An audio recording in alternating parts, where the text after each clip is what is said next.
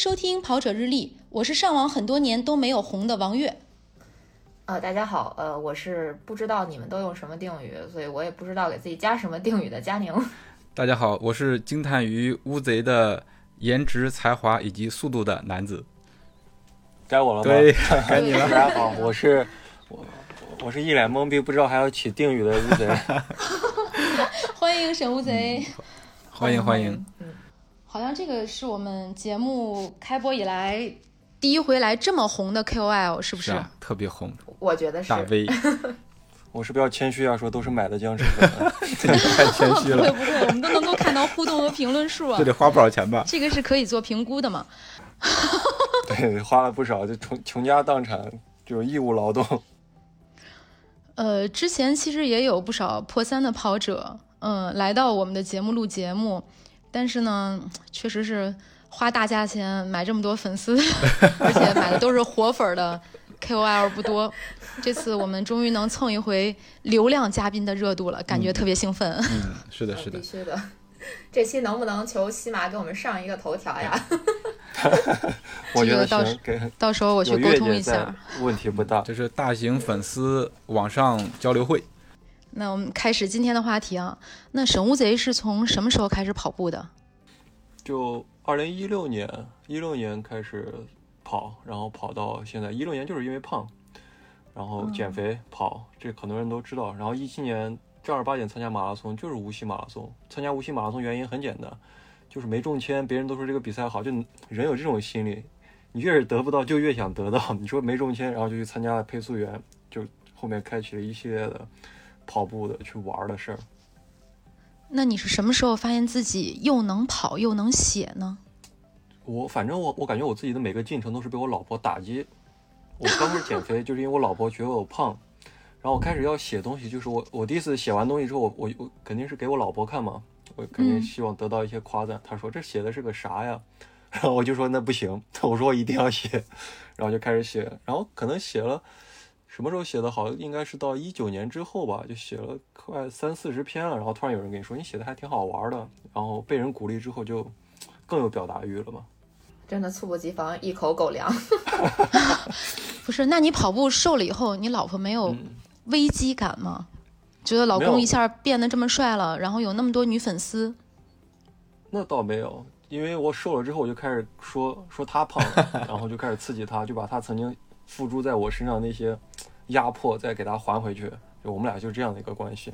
那我其实想问乌贼一个问题，就是嗯，呃，很多人都说用跑步减肥，呃，但是跑步又不嗯嗯减肥，所以其实嗯你真正减肥的这个怎么说呢？方法就是真的靠跑步吗？我这个问题好绕啊，我都不知道自己在说什么。这我我我我明白你这个表达，就是因为这样，我也后台私信收到过很多。刚开始我会跟他们说怎么跑、减肥或怎么样怎么样。那后来呢，我人也懒了嘛，然后别人就说是为什么我跑步瘦不下来？我一般回复就很简单，我说跑的太少。吴姐，你知道为什么佳宁问你这个问题吗？因为佳宁也是跑的太少。佳宁还真不是，少。他跑的很多，他一个月跑量三四百，但是他依然瘦不下来，所以他一直没有办法破解这个迷思。天哪，我我觉得这是我们这是我们节目的一个的个梗谐星。佳宁可能是我理解他，可能是他已经到达他的一个极限了吧，就是。佳宁说有没有到极限体重平衡就是说这个体重他不，他不能再瘦了，他再瘦下去可能就要感冒，就是啊生病或者身体不平衡了，啊就已经到极限了。好像有这么一他个认命吧对，佳宁，认命吧！就就就就就到这儿了。好的吧，我得给你下定论了。我认命认命。我我还有一个问题想问乌贼啊，那你还有自己的职业对吧？那作为一个业余的跑者，嗯你哪有那么多时间训练呀、用马刺啊？你们领导知道你在外边当网红吗？对我领导知道，而且很奇，就是这个事情很神奇，就是甚至于我领导有的时候，因为我们做一些项目的时候，我领导说，哎，我们这儿有个跑步达人，然后你 就就刚好我的主业跟我的副业可以很好的融合。我的主业是干嘛呢？我是中国移动项目经理，是给一些政府去做整体的集成的。那么我刚好我跑步这件事情，实际上是可以带来一个就是说。跟政府的体旅啊、文旅啊这些去做一个结合，你去跟他们表达说，哎，你一方面你是一个达人的身份，你知道怎么样去运动、旅游啊这些东西；另一方面呢，你是具有中国移动的，比如说我知道怎么样去在这个项目当中去用互联网的方式去，比如说你给你拉根专线也好，或者做 ICT 集成也好，这个是一个主业跟副业的结合。那当然，我觉得我是一比较幸运的人，幸运幸运在我领导他是能够接受我这个身份。那我觉得大部分领导应该是不会接受他下属去去有个副业的。嗯，那么这一方面，我觉得是因为也是，呃，蛮幸运的是吧？这个是一个不可复制的事。哎，那会不会有你的客户说来给我们拍个宣传片呀？那我 那我客户应该我就会跟他们说的很直接，我说明码标对呀价，那就是另一码事了。对对，在在商言商嘛。虽然不过客户也都是正常人，所以跑步不是不务正业，对吧？如果你遇到一个好的领导，有一个好的环境的话，跑步也可以和自己的这个专业结合起来，挺好的一个事儿。对，而且因为是这样的，我领导他也跑步，而且我领导跑步的时间，他我觉得他是能够完全理解我，因为他基本上都是早上六点开始跑，然后可能要么晚上九十点跑，所以他就觉得说跑步是一个你能够去缓解工作压力的事儿，嗯而且越是有工作人，可能越越越会想要去跑步，因为工作上面扯皮啊、乱七八糟事儿太多了。对对对，哎，这是别人家的领导，太羡慕了。不要让我领导听见。别人家的别人家的领导，别人家的老婆，对，哎呀那这里是不是中国移动听到这句话，麻烦给给这个节目打钱 好吗？好的好的，我们的账号是 怎么改那个那个吐槽大会了？感觉 刚才我们说到这个别人家的老婆，那你太太现在，你不是说她现在也在减肥吗？那她是不是也开始跑步了？嗯，她可能瘦不下来了，就他应该是瘦不下来了。哎，佳宁平衡点儿了吗？呃，那个是这样的啊，其实我看过乌贼写的一篇文章，就是说你送给你呃老婆的这个生日礼物是给她报了一场半马。嗯，我也看到这个文章了。对对对，有幸的看到了对那个呃你老婆的照片，你老婆挺瘦的，是啊，我也想说，是那比佳宁瘦个三四十斤。呃，差不多吧，看起来是的那那。张照片是当时是我儿子才三岁的时候拍的照片。啊，你想想，我儿子三岁到四岁这一年，我就没有怎么拍过照片，你就知道我老婆在这一年发生了什么。不愿意拍了是吧？这个节目不是不，这个节目我觉得可能待会儿就等录完发出来之后，你大概不想让你老婆听到吧？对他，他他在隔壁房间，我跟他说，我说我我说这边有个要开会，很正经的事情，你不要进这个房门。我还是想问，你怎么平衡跑步和家庭呢？那比如说你每次出去跑步，那有的时候还有女网红，对吧？好多跑步的小姐姐也挺漂亮的，那是吧？我不知道应该叫嫂子还是弟妹，不担心吗？你他他是完全不担心的，因为是一个这样的一个经，我俩是怎么在一起？我俩是一一开始就是异地恋，我们是高中同学，然后异地恋已经异地恋了，应该有个五六年的时间，所以说从一开始谈恋爱就彼此放心的一个状态。而再一个，我觉得一直觉得谈恋爱是一个很麻烦的事情，所以他也很放心，我不太会去去去跟别人接触，因为本身就是自己也是怕麻烦的人。再一个，很多时候我去跑步啊干嘛，我身边朋友基本都认识，都都知道我老婆，或者说认识我老婆，都是有互相有微信的，所以他们也都比较就时间久了嘛，也都比较放心了。因因为我们在一块儿已经十一年、十二年的样子了。是不是又开始狗粮环节了？对但狗粮真的是习惯了就是习惯，就是相当于一个什么感觉？就是我跟我爸妈的关系，我不可能去外面认个后爸后妈，就这种关系。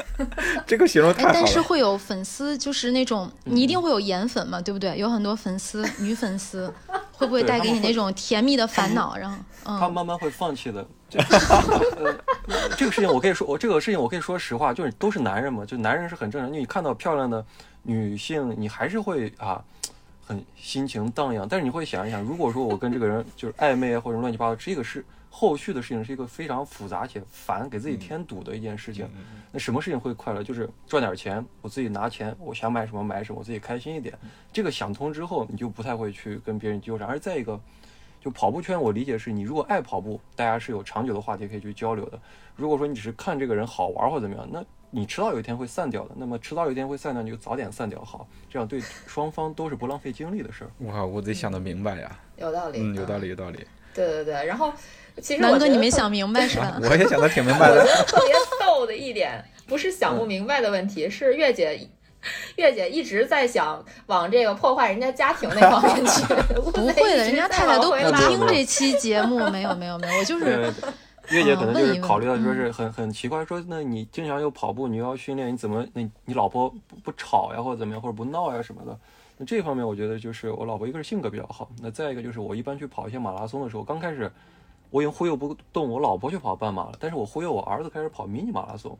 所以基本上现在，比如无锡马拉松怎么样，就是我儿子去跑，那我儿子就丢给我老婆，他们去跑个五公里啊什么样的，所以嗯他也开始就慢慢的去理解跑步这件事儿，他就觉得，哦，原来跑完步真的很累的，但是没有这个精力去跑马拉松，哦，在这儿呢。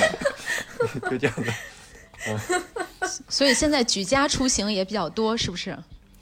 对，就赚钱了嘛，然后承担得起酒店高涨的房价了。哎呀，现在你去跑比赛还需要自己订酒店吗？那有一些，嗯、那多数是不太用订的，那有一些还是要订的，就有一些有一些没有眼力见儿的主办方，不知道该请谁去参加比赛的主办方。就还没有达成合作，所以我也在努力。所以听乌贼这么一说，就是把家人带到自己喜欢的项目里头去，运动里头去，这是一个特别好的方式，大家都可以参与进来。嗯对，是是，南哥也一直在努力的尝试，但是人家的太太就是拒绝，没有啊，不去，是 你也不许去。没有没有没有，这个是我理解，因为有的人嗯他不爱就是不爱，就是你怎么去、嗯去去给他诱惑，你说买什么东西，他不喜欢就是不喜欢。但是母爱是伟大的，只要我儿子参加，我老婆就再无奈，她也会去陪他儿子。南哥，你还有希望，你可以培养多多。嗯，对，现在正在培养，嗯，从下一代入手。对，嗯，呃，那你作为一个大 KOL 网络红人，那主办方邀请你参加比赛的这种事儿应该特别多。那遇到比赛撞车的时候，你一般都怎么选？嗯，比赛撞车的时候，我就选自己想要去的哪个。那基本上还是会有一些主打选项，比如说，如果说任何比赛跟无锡马拉松撞，我可能会会选无锡，这个是一个不二选择。这么爱无锡，然后因为无锡是首马吗？对无锡，呃，我理解是这样，因为我可能对会跑有个独特的感情，因为我觉得无锡对我来说，它是一个拟人的形象，它拟人的点在于每一年它是有成长的，那一个每一年都在成长的赛事，就会倒逼着选手，那我是不是要在这场比赛里面我也要去成长？就哪怕有一天成绩不成长，那是不是，啊、我写东西啊？或者说是我的一些其他方面，总归是个成长。实在没有成长，我花钱买点粉丝也可以啊。哎，这点我们认识还是挺相同的，因为我们的节目其实录过很多期关于无锡的内容，而且我也曾经在节目里面说过，我认为无锡可能是一个，它虽然不是一个省会城市的马拉松，但是它在跑者心中一定是有非常高的认识的。包括无锡马拉松的赛事创始人，我觉得他是属于那种真的，他很热爱这个比赛。就他不是说我这一个赛事办得很成功了、很成熟了，我就不管了。他每年都在想，我怎么能把这个比赛再做出新点子来。对，李长征，你听到了吗？麻烦把名额也给到我们四个人。嗯，我们的账号是，今年我们会无锡见的，那所以四幺幺这个周末你就只去无锡了是吧？对，我就只去无锡，就好好备战一场无锡。好的，无锡见。那这个周末这一场超级马拉松的周末有没有放不下的？就虽然我去了无锡，但是我心里还是有点放不下。嗯，那倒也没有。那我这样的说话是不是就得罪其他组员？那其实也是有的，但是 好纠结。都挺放不下的。啊没有，就选择之后你就啊、就还是专注一点，就专注一点。我选那一场，然后错过就错过了，没有关系的。有没有想过背靠背？呃，以前的话，我可能会去干这种背靠背的事情，就是前一天跑一个比赛，后一天再去跑一个比赛。呃，但是我衡我衡量了一下，那如果是厦门跟无锡背靠背的话，那我肯定是吃不消的。那我两场都跑不出成绩，一个是厦门太热，那再一个太热，我已经晒得很很很难受，第二场再去跑无锡，两场都跑不出来，我内心的难受感一定是会比我呃只跑一场就是难受感，就是什么错过的那个难受感要大得多的。两场都没跑好，这个人会很沮丧的。而且体验也不会太好。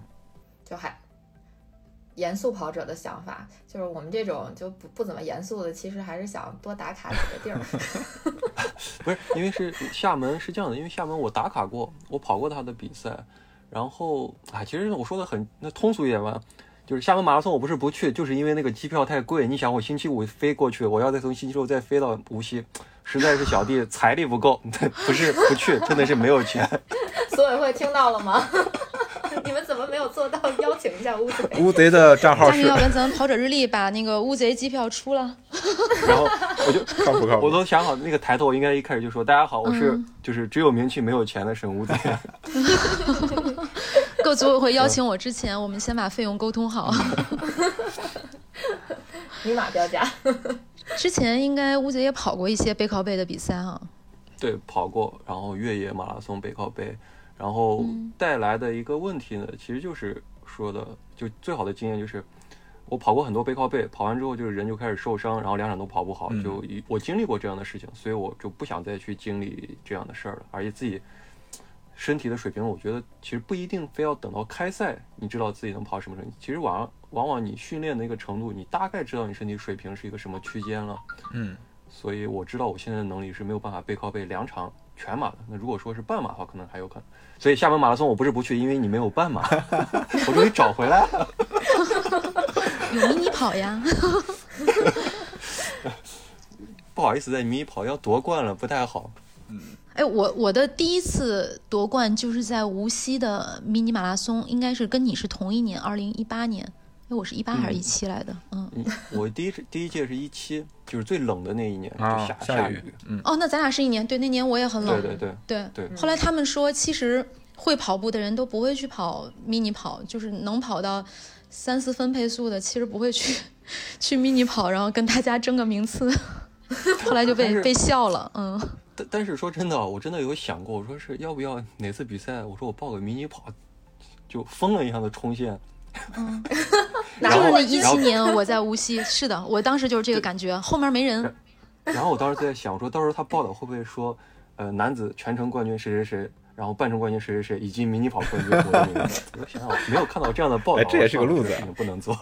不，也许你去跑了，他就要报道了。对 如果要是别人，可能不会有。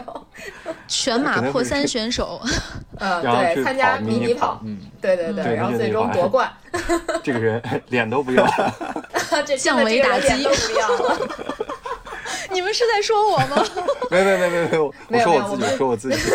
那个最近的梗，最近的梗，，对，借个我梗，我我我我有看那个节目，因为当时我其实是很多年没有跑过步了，然后无锡当时邀请我去参加比赛，我就心里很虚，我说那要不然跑一个 mini 感受一下。嗯后来就他们跟我说，就但凡能跑进就是那个配速的，没有人去参加 mini 跑。但是其实，其实乌贼，你有没有想过，就是说，我想问乌贼，就是如果说你真的去参加了一个迷你跑，但是 发现其实还有比你更厉害的你，然后你没有夺冠，最后新闻会怎么写？那我赛后就写推文去骂这个比我还快的人，就是我已经我觉得我已经很神经病了，我没有想到遇见一个更神经病的人，那我这边赛，对我这边赛季就有了。哎，这个真的可以尝试一下哦。如果如果什么时候你打算去跑 mini 了，我们可以考虑去报道一下。毕竟我们也是一个媒体，纠集一帮的人说这个人 对你怎么想的？啊你说我就是没想好，所以我报了。哎，这个有意思的。哎，这个挺有意思的、嗯啊！对，这个这个话题挺有意思的，觉得其实以后做可以做一个尝试，就不管是是不是那个知名选手，都可以换一个自己不太熟悉或者擅长的那个距离去玩一下，玩个票，管管优胜五公里 mini 跑夺冠，嗯 也不是不可以嘛。长篇报道，这个人疯了。对，王涛苦练臂力参加轮椅马拉松，这这都是我们比较熟的跑者，我才敢这么 diss。嗯，对，对，开玩笑，开玩笑。乌贼是哪年破三的？嗯，就去年二零年，呃，练了多久？练了多久？我本来按道理来说，我当时发了一个推文，我就说是我去应该是一九年十二月份的时候，在健身房练练练的时候，练到脑子突然有点热，我说是，我说我明年无锡马拉松如果不破三，我就把拱门炸了。当时的计划是二零二零年三月份嘛，然后结果就是就我们都知道嘛，就因为疫情的原因，然后这个比赛就延期到十一月份了。然后后来在想，就就怎么能说这句话说的不是三观不正啊，但的确是因为这场疫情救了我。如果不是因为这场疫情的话，我可能三月份就真的只能去炸拱门了。啊，可能准备不足，当时是为了破三想好练炸哪整整场了吗？就无锡无锡马拉松。对 对，然后当时钟晓楠他们都说说是这个选手禁止入内。所以会跑听见赶紧打钱呀，不，然然我们后后来不见拱门了，拱门给后来撤了。无锡就很顺理成章的去去去破三了，但是压力还是很大的。就破三之前，我觉得破三不是人正常人该干的事儿。破三前一晚上，就这个人已经被逼到疯了，逼到疯一个什么感感觉啊？我比赛前一晚上，我突然躺在床上在想，你说一个人破三到底有没有意义？我就觉得一个人开始思考哲学的问题的时候，他这个人已经不太正常了。那全国那几千破三的人都不是人，就是真的，你开始破三嗯的第、第一次，你去破三的时候，其实你会给自己很大压力。再一个就是别人都知道你要不破三，你要炸拱门。再一个就是，呃，你你没做过这个事儿，你你把它难度，你给大家想象的是一个无穷大的事儿，然后一直到冲过拱门之前，我都是。不确定性，不未知确定自己能不能跑进三小时，哎、对，这个是很很痛苦的。对对，那你去无锡之前，你买好鞭炮了吗？那倒是也没有，但是哎就破不了三，我就真的一头撞撞柱子上算了。这也算炸是吧？撞柱明智。对。就是你想没想，如果我不破三，我怎么把自己说的过这个话圆过来？毕竟我们也是跑圈的知名人士，怎么炸？想过吗当？时真的还真的是没有想过这事儿，我好像就很很很中二吧。我觉得这个事儿应该问题不大，嗯嗯嗯，但是还真没想过说不破三怎么办，所以很很很幸运吧，就侥幸破三。嗯，所以前期的准备应该还是还是比较充分的。因为之前呢，呃，好几次就已经跑到三小时零八分，我觉得八分钟应该就随随便便能跑进去吧。当时这个很很天真的想法，后来才知道，我的天呐，这八分钟原这么难。对对对，好难，好难好难。现在绝对不会说这样的话了。现在一个人他哪怕跑三零五，我们都不敢说啊，你一定能破三。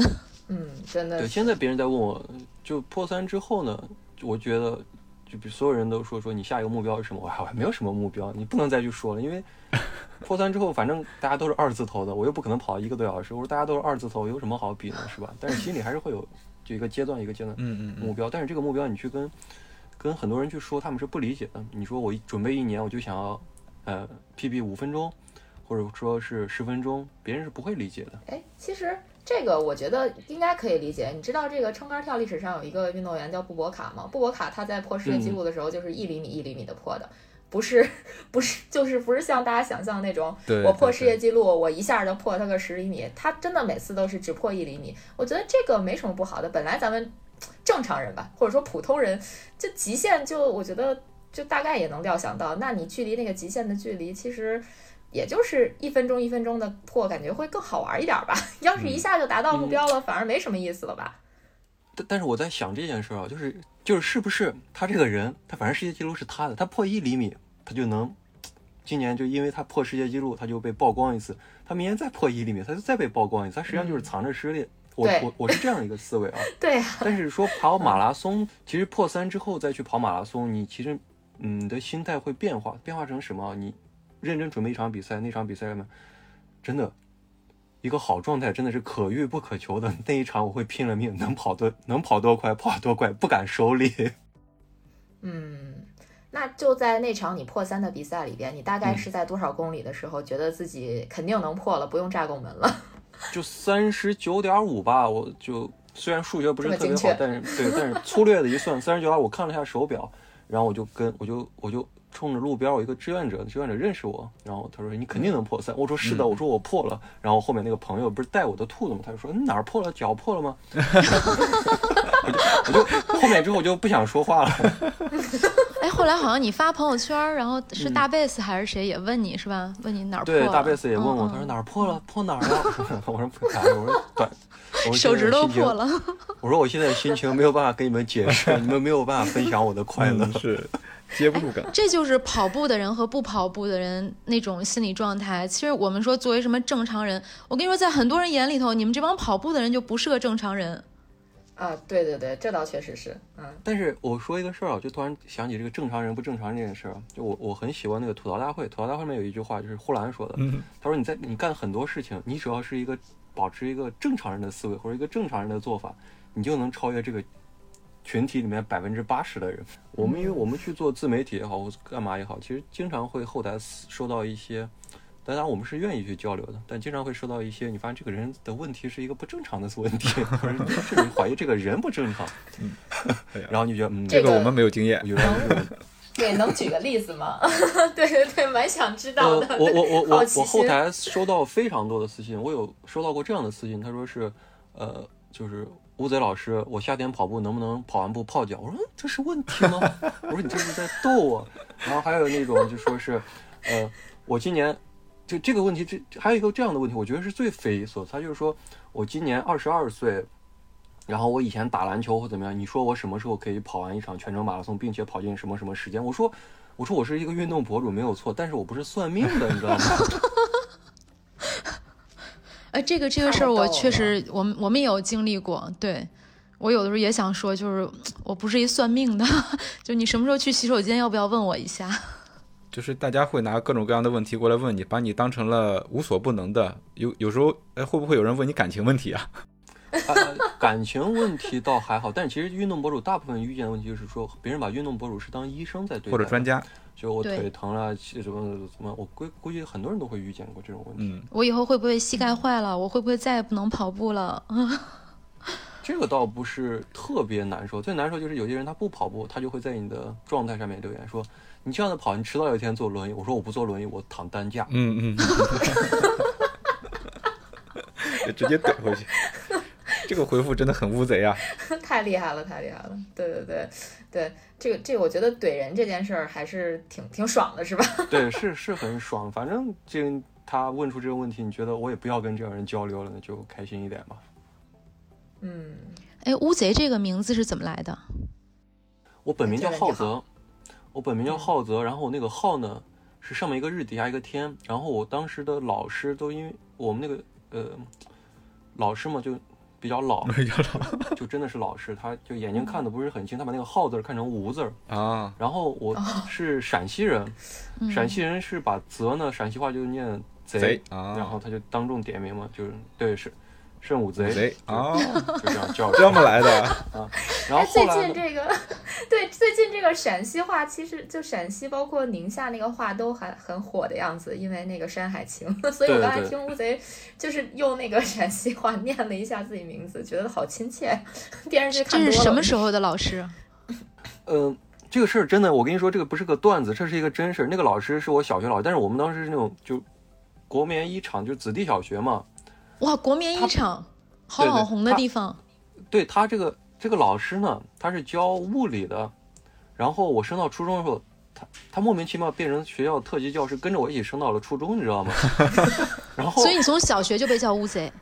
对，就是小学就开始教屋子，然后他陪我升到了初中，嗯然后到最后到高中，他又陪我升到了高中。我说我只见过学生升级，我没有见过老师从小学一直陪我读到高中。主要是教你了，就真的很绝望，你知道吗？教你这个好学哎，生哎。你知道沈乌贼为什么红吗？我刚才想，就是一个是他遇到了一个能把他喊成这个喊出他网红名的老师，还有一个就是他所在的学校就是一个很网红的地方。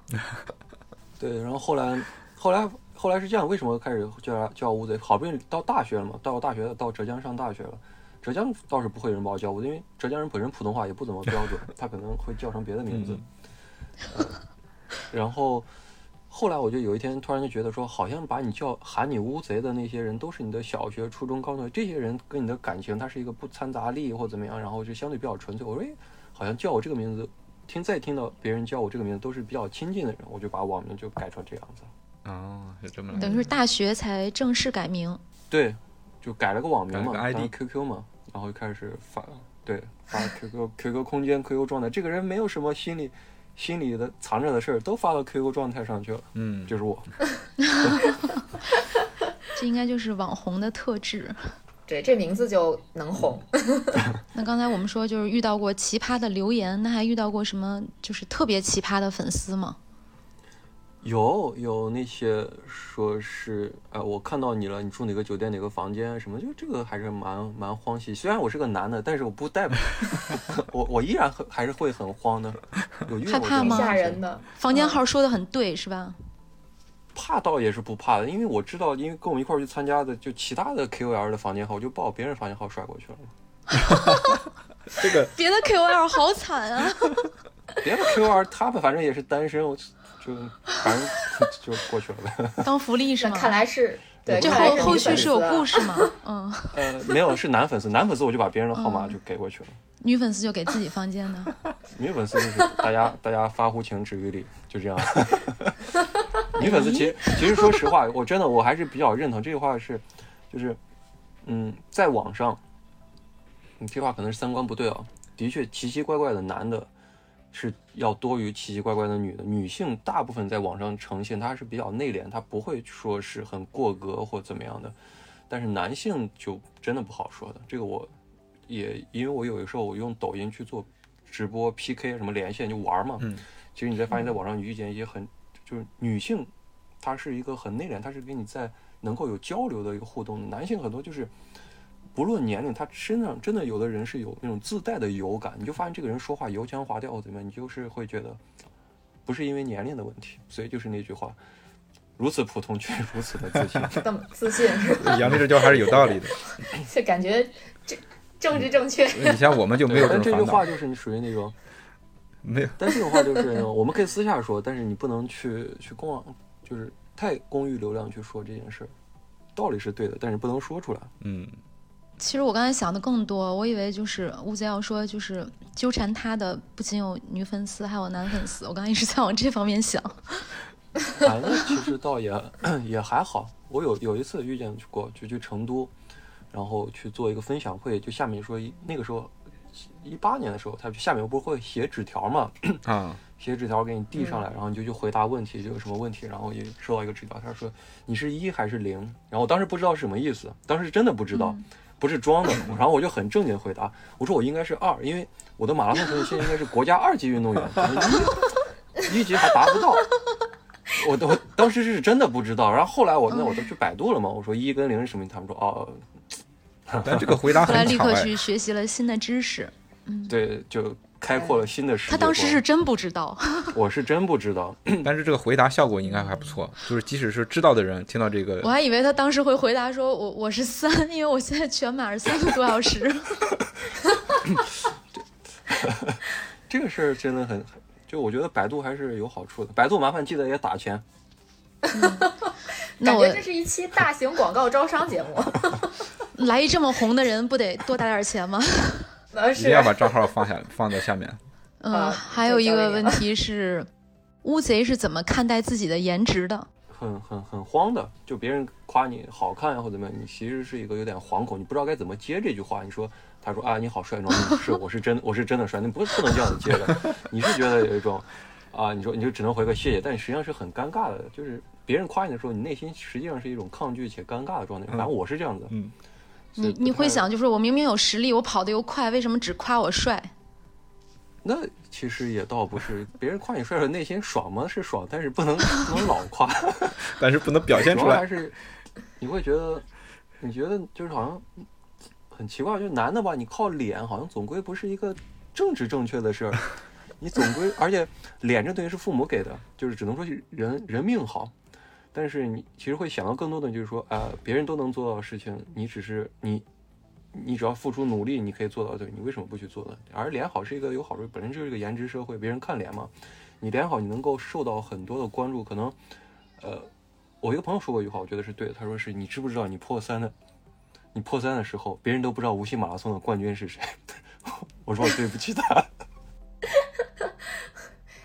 其实我还有一个问题想问一下乌贼，就是你嗯应该是有一个跑团叫“别等了，没必要”，对对吧？对，那我想问问这个，就是这个这么长的跑团名字，你是怎么想到的，或者说它有什么意义吗？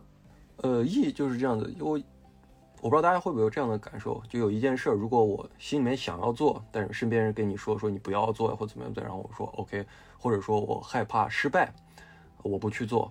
但是事后你可能过了很久之后，你心里就一直惦记这事儿，你因为你没有做之后，你就发现，哦，原来怕失败比起空白来说，可能还是空白最让你觉得难受。所以我觉得，如果有想要做的事儿、想要拥有的经历，就去做好了，就别等了，就就就没必要。你等的话，你什么也等不来，只能等来一个哦别人的满足，你达不到一个自己想要的东西。嗯原来是这个意思挺，哲学的，挺有哲理的。对对就是去做让自己后悔的事儿。嗯，总比不做后悔强，是这意思吗？对你做完之后，你也知道，哎，我后悔是后悔什么？是后悔我没做好呢，还是说怎么样？总归做了的东西才能成为自己的经历，没做的东西你光靠想是想不出来的。就是未来是做出来的，不是想出来的。嗯，这个理解其实还是啊对，还是有偏差的，因为你的跑团嘛，我当时以嗯为是，就是有的人跑得慢，然后就跟嗯前面跑得快的人说我，也是这么觉得的。对，别等了，别等了，必要。必要。对 对对，但是这个梗呢，我也用过，就是在赛道上，我不是那个字儿，我是用在印在胸前，每次折返的时候，我碰到我那个跑友，我就给他指指我胸前的字儿，就意思说到终点我就不等你了。一语双关。就每次我爸都会跟我，就是我爸都希望我跟他说这句话。就是他，因为经常你看一个半马要等我四十分钟嘛，就是他特别希望我跟他说别等了，没必要，回去睡觉吧。回头这个贴纸我送给他。嗯，哎太逗了。那乌贼也做，嗯，佳宁你问，嗯，嗯，对，这这个其实月姐你问吧，就是你你要问的那个问题。呃，你来，嗨，就是呃，想问一下乌贼，因为也看到乌贼做了很多比赛的 pacer 嘛，那做嗯兔子和自己去跑一场比赛，会有什么不同的感受吗？或者说心态上有什么不一样吗？啊，做兔子真的不是人干的事情，就是 干了多少不是人干的事情，你肯定是对呀、谨慎而行。就是做兔子实际上是一个嗯，就是良心活吧，跟当老师一样，你当的好当的坏，你全看自己良心了。呃，你要是一个很负责任的人的话，那我劝你能不要当兔子就不要当兔子，因为是一个压力很大的事儿。你要去匀速，你要去照顾身边人，就你这个东西是一个需求无限延伸的事儿。嗯，但如果你要去，你没有什么责任心的话，我觉得很多人去做兔子是什么？我会很呃，他们说是啊，我我为了一套装备，嗯，我为了被嗯跑友认识，如果你是抱着这样的心态的话，我觉得做兔子可能你未必能够很满足，反而做兔子能满足就是你带着别人去跑完之后，别人会去感谢你。就是人到成年之后，别人给你的善意和鼓励，或者说是那种信任，是很难得的事情。我觉得这个是兔子的一个就压力的来源嘛。我反正因为这是马上要当宿迁的兔子嘛，宿迁见 对我已经很久没有，就真的，我现在又开始回归到，就每天晚上在想，我为什么要当这个兔子？宿迁是哪一个成绩的兔子？三三个小时，三南哥呃，三个小时，三小时。那乌贼别等了，没必要，我们追不上你。就是因为我最开始当兔子嘛，我人是有一个执念，就是最开始当兔，我当五小时兔子，然后进到兔子群之后，他们说最快的兔是三小时，我说那，那么我在兔子这个经历里面，我一定要去达到我能达到的最高点，嗯就是三小时。嗯那么三小时兔子当完之后，可能我以后就不太会去当兔子，我还是就自己跑去追求成绩，因为追求成绩是一个无止境的。但是兔子，我已经从五小时一直，呃，四小时、四个半小时、三小时四十五、三个小时三十分、三小时十五分、三小时十分，然后三小时。如果三小时当完，我就觉得我已经把这个兔子所有事儿该玩的经历我都玩了，那么 OK 了，我就不玩了。嗯，所有的兔子都当过了。那还有什么就是在，对，还有什么在跑圈里你还想尝试的事儿？嗯，能跟我们说说吗？嗯，我最近经历了一件事儿，就是其实就是一个很混乱的思维，可能就是最后我要去，最后我可能去分享一本书，它书里面讲到一个观念，一个叫做攀登者思维，一个叫探索者思维。可能攀登者思维就像我们的生活一样，就是呃读书、考大学、找好工作，就成功的路是一条可可可复制的、可可捷径的东西，就大家都走这条路，就赚钱赚怎么怎么。然后还有一种就是叫做呃探索者思维，就是说、很多事情我都不知道我能干成什么样，然后我把这个门一推开，然后稀里糊涂在这里，然后稀里糊涂好起来，就其实跟杨超越一样，按照杨超越那个人生轨迹，呃，初中辍学，父母离异，他可能他这辈子按照我们正常人思维，他这辈子可能就到这儿了。那最后参加一个综艺节目火起来，他人生变成不一样的一个状态。我可能以后在跑步圈，我可能会去做一些，呃，我也不知道自己做出来会怎么样，可能比如说去串联品牌商跟组委会，可能甚至说是把自己的一些别的嗯圈子的思维去去去拉到跑步圈里面，或者把跑步圈的一些思维再去传去拉到别的圈子，这个可能是我今后想要做的事儿。嗯嗯嗯，因为我觉得听起来是想要破圈儿。嗯，对，乌贼在这个在这个位置的话，我觉得可以做探索者的这么一个事儿，因为好像像你这样跑的又好，然后嗯又会写这么有才的真的是不多，而且我觉得你可以就是通过自己的各种能力来把它串联起来。就像你刚才说的，攀登者其实攀登者是有一个路线的，但是你想走的路其实没有一个明确的路线在这里头，所以说做探索者更好一些，更适合你。对，其实也是，也也其实还是有路线的。比如说，哎，跑步圈以前是没有跑步圈或者说没有跑步圈的网红，但是其他圈子是有网红的呀。其他网红可能，比如抖音上面乱七八糟的网红，对他们的网红，最后我在想，我觉得在思考，我说他们这些网红的，呃，不管是呃粉丝管理什么乱七八糟或者乱七八糟，他们是怎么去弄？我发现这些人实际上是什么？他们就去学那些当明星的，明星实际上就他的粉丝团就饭团嘛。嗯嗯。我发现网红实际上是降，就是降维的，呃，明星圈。啊。但本质上干的事儿是一样的事儿。有点像那些精英运动员去跑这个迷你跑是吧？嗯，差差不多就降维打击。那刚才既然聊到了我们今天乌贼要给大家推荐的这本书，那就进入到我们今天的推荐时间。我推荐那本书呢是是变量，然后书的名字就叫变量，它是每年会出一本，然后他就开始去书的。整体的感觉是，首先它的可读性是特别强，就像我们写文章，可读性让你觉得说，哦，我翻开这本书是有一个人在面面对面跟我说话，那么这本书我是能够读下去的，这是第一个点，推荐的第一个点。第二个点呢，就是说这本书里面有很多东西让我觉得说是一个，呃，能够开阔你思维的东西，或或者能让你深度思考的事儿。就深度思考是一个什么样的感觉呢？就是我人站在墙壁。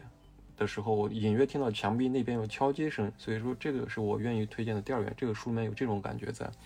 然后第三个呢，它这本书应该是每年它会出一本，然后那么每一年他会把自己的思考就汇聚成一本书里面，然后去给到大家，大家去你就借着别人的思维，尽可能节省自己的时间。然后它会里面会涉及到，比如说这个。经济上面的东西啊，或者说这个社会在这一年发生一些热点事情，他是如何思考？那他的角度可能比我们要多一点嘛，所以我觉得这本书还是不错，所以推荐给大家。好，那感谢乌贼的推荐，今天的节目我们就到这里了。对，感谢大家的收听。如果你觉得有料有趣，赶快订阅我们的节目，同时推荐、搜索、关注“跑者日历”微信公众号、服务号以及小程序，更多精彩内容等你发现。谢谢乌贼，谢谢。嗯，谢谢。谢谢，还不用谢谢月姐，因为把这个词儿讲了很多遍，特别熟练。是的，是的，每期都要说。谢谢月姐，谢谢佳宁，谢谢楠子佳宁，佳宁不要纠结你的体重，没有关系，瘦不下就瘦不下，就这样吧，好吧。